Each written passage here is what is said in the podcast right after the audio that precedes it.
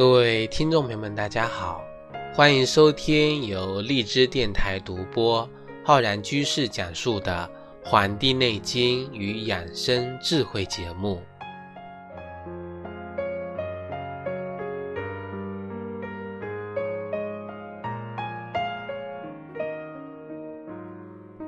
本期节目呢，是我们中医梦想故事会的栏目。在我们节目开始前啊。我要给大家来读一段我们《红楼梦》中的原文。这段原文是这样的：说东西药料一概都有限，只难得可巧二字。要春天开的白牡丹花蕊十二两，夏天开的白荷花蕊十二两，秋天开的白芙蓉蕊十二两，冬天的白梅花蕊十二两。将这四样花蕊于次年春分这日晒干，和在药末子一处一起研好。又要雨水这日的雨水十二钱，白露这日的白露十二钱，霜降这日的霜十二钱，小雪这日的雪十二钱。把这四样水调匀，合了药，再加十二钱的蜂蜜。十二钱的白糖，玩了龙眼大的丸子，盛在旧瓷坛内，埋在花根底下。若发了病时，拿出来吃一碗，用十二分黄白金汤送下。那么这段话呀，是我们这个《红楼梦》中啊，在介绍我们说的冷香丸，这位非常啊。傲娇的冷香丸啊，这个原文中说这个药末子做引子，那么是说这个原文中啊是一个和尚给的。那么我们看这段话，与其说这个这个药末子是这个和尚给的呢，还不如说这个是春夏秋冬的各种花的花蕊跟雨露霜雪这几个季节节气的水组成的。是为了这个药末子啊，做这个药引，才有了这个名副其实的药引子呢。所以说，我们今天呀，要跟各位听众朋友呢，来讲一讲我们中医中所说的可遇而不可求的啊药引子的故事。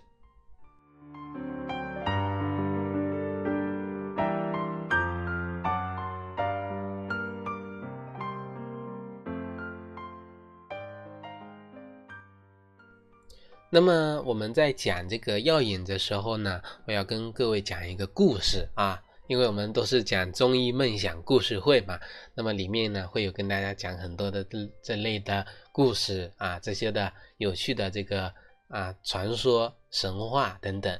那么我们清朝啊有一个医师啊，名医叫叶天士啊，估计有的听众朋友呢可能知道。也可能我在之前什么栏目中啊、节目中啊，有跟大家讲过。那有一个故事，就是三片梧桐叶啊，一字救两命的这么一个故事，在这个民间呢广为流传。就是说呀，有一个妇女难产啊，已经呢气若游丝了啊，气呢吐出来就跟吐这个丝一样，很短。很细很长，那么这么以前这个医生啊，给他看过啊，诊断叫什么呢？叫气血双亏，无力孕胎，焦骨不开啊，以这种叫焦骨散来做药给他服用，但是呢却没有效果啊。什么叫气血双亏？什么叫无力孕胎呀？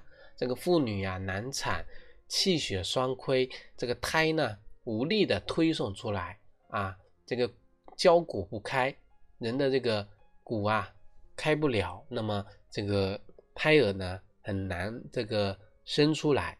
那么这个叶天士呢看过之后啊，也觉得这个情方甚佳啊，看了之后呢，发现啊这个时候正值立秋，看到呢这个窗外呢飘落的这个梧桐叶。于是呢，这个天士啊，他就提笔写了一个药方，将原方的这个药引呢，啊，就是说在原来的焦骨散这个药的这个基基础上啊，写了一个药引子，叫竹叶三片啊，竹叶三片改成了什么桐叶三片，就是说原来这个药方啊，焦骨散用的这个叶子叫竹叶，那么把这个竹叶呢改成桐叶，就是外面。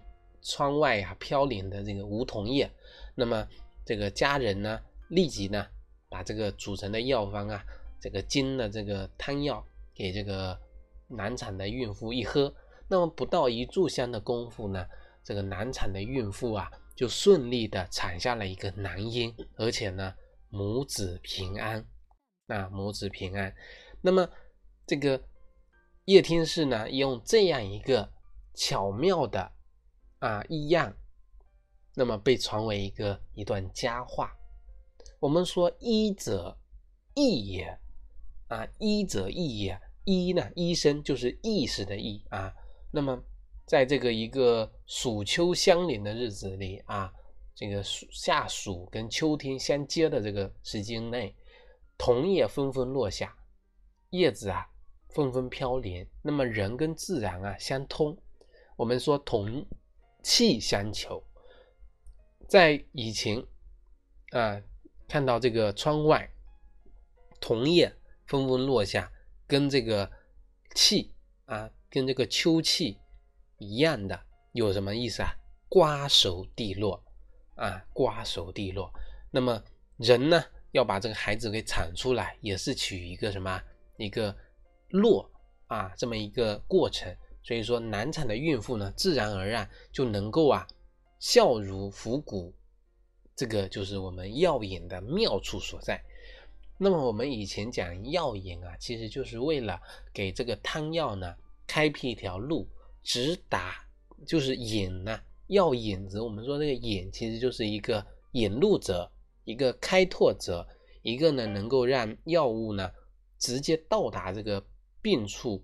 到达我们所要的经络脏腑的这个一个开拓者，所以说药引的妙处就在于呀，用物后的这个气来震动人体的气啊。我们讲这个曹雪芹用了那么多自然工巧之物来治这个宝钗烦心偶治之热毒冷香散，那么。不过是呢，这个喘咳些的这些毛病。那么，倘若用这些春夏秋冬的花蕊、雨露霜雪的这个雪水的话呢，这个自然的清扁之气，其实不正是为了那个和尚的药沫子做了引吗？那么，但是呢，我们知道啊，这个冷香丸啊，啊，也不过是啊，为了表现人物的心性而做的一个。艺术的发挥而已。毕竟呢，曹雪芹本人不是医生，也未曾真的用过冷香丸给某人治过病啊。但是呢，正是因为这样的一个引子啊，药引子啊，这个地方有一种画龙点睛的妙处，不光啊，医生啊，时时的来效仿去这个啊琢磨。就连文艺作品呢，也喜欢啊拿出来什么卖弄一番，卖弄一番。不知道有没有谁啊，我们的听众朋友看过鲁迅先生的这个作品啊？在他的作品里面有一篇叫《父亲的病》，父亲的病。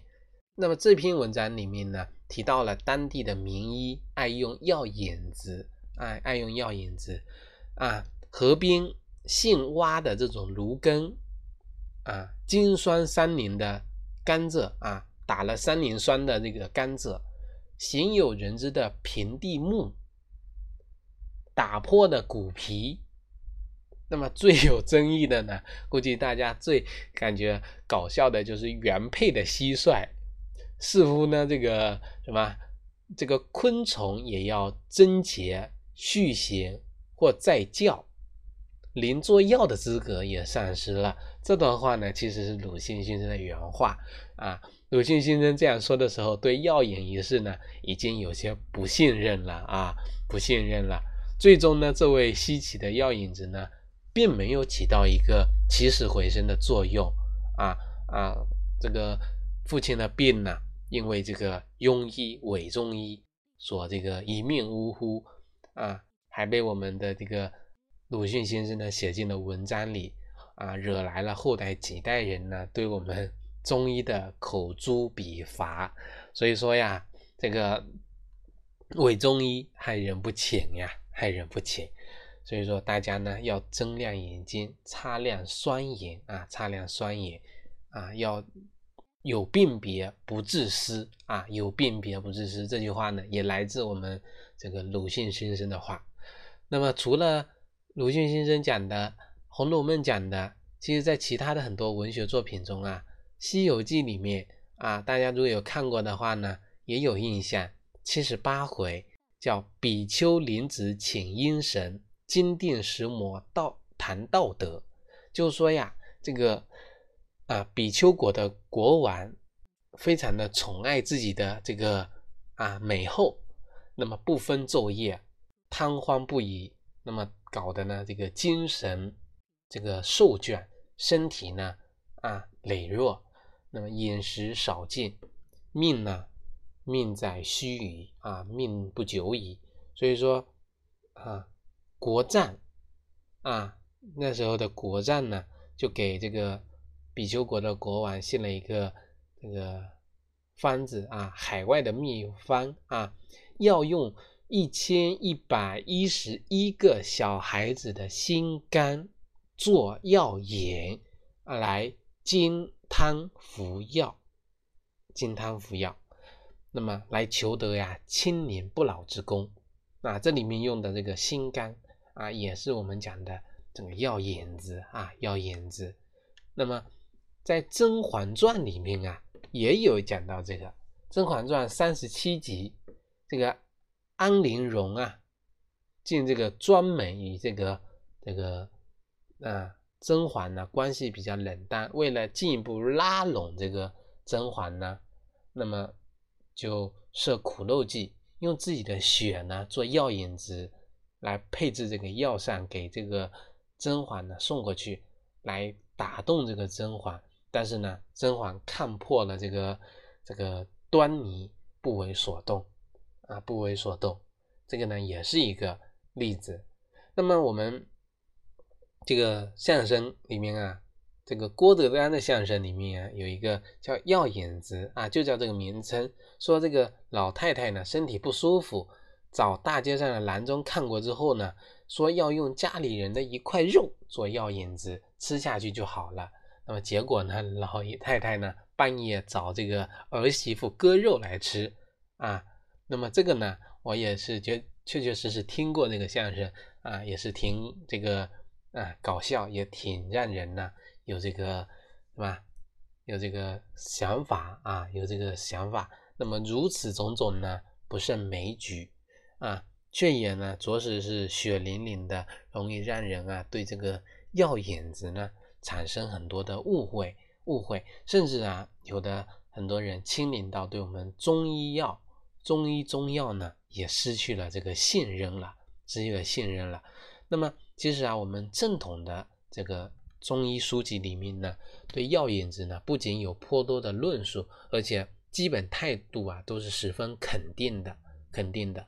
张瑞有一本著作叫《医学阶梯》，它里面说呀：“汤之有眼，如粥之有极。古人用汤必须治也，古今汤方莫尽，药引无穷啊，临机取用。”各有所宜啊，汤喝这个汤药要用药也，就像划粥要用这个船脊一样啊，船脊一样。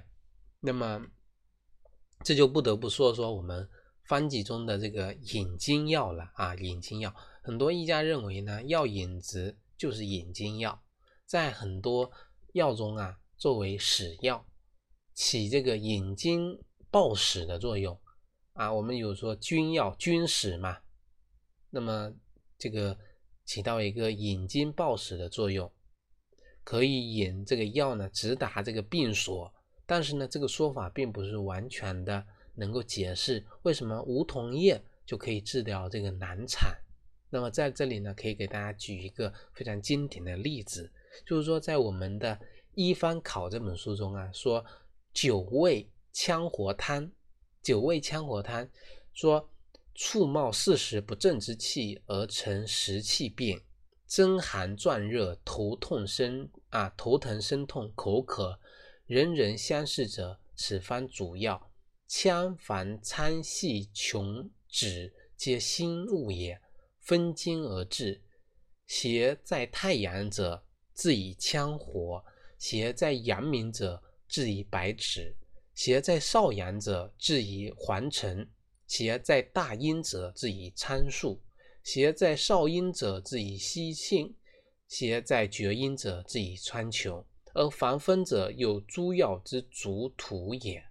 用生地所以去血中之热，而甘草者又所以和诸药而除气中之热也。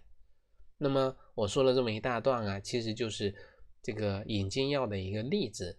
作为分经论治的典范呢，啊，我开始解释了。这个九味羌活汤中呢，羌凡参细琼、脂是我们中药中常用的引经药啊。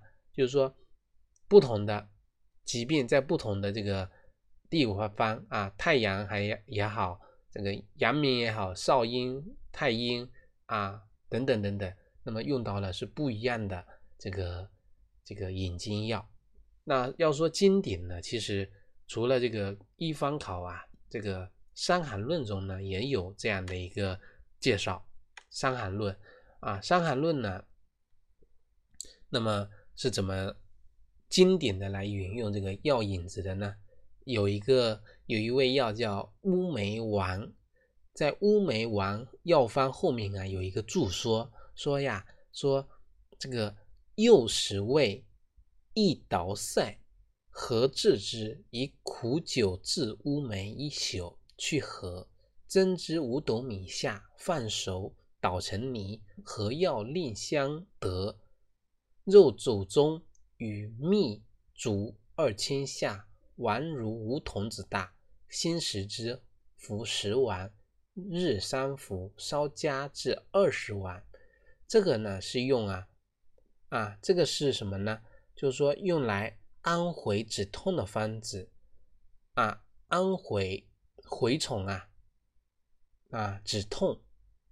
那么这个乌梅丸呢，起到这么一个效果。它里面呢用到什么呢？用到什么呢？蒸之五斗米下，用这个饭啊米饭，又用到这个苦酒。这个苦酒呢，就是我们现在讲的醋，还有啊用这个什么？用蜜啊，用这个白蜜。那么仲景说了，说这个蛔呀，这个蛔虫。闻食嗅出，啊，什么意思呢？要用米饭跟白蜜呢做一个心导，引这个蛔虫来吃这个药。等他们吃饱喝足之后呢，才吃到这个醋跟乌梅的酸味。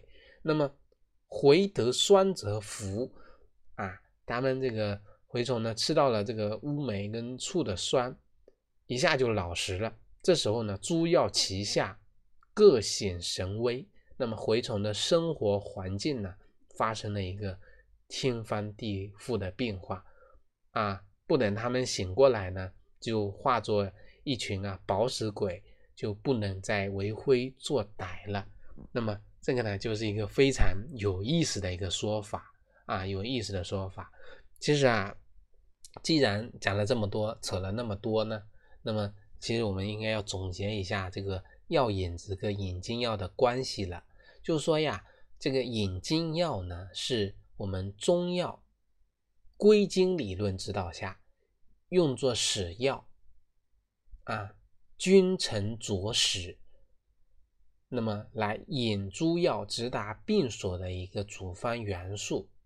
它的使用呢是有理可循，有理有据，有法可遵，有律可循啊。这是有理可循的一个组合。那药引子呢？虽然说也能够起到一个引经报史的作用，但是呢，它是我们临机取用的，临机取用的，通过不同的途径，甚至包括啊病家的心理作用啊，我们时候气节的变化，这个医家的这个灵机一动啊，这个药效使这个药效发挥得到极致啊，随便的这种灵灵机一动就达到一个这么好的效果，真的是可遇而不可求的。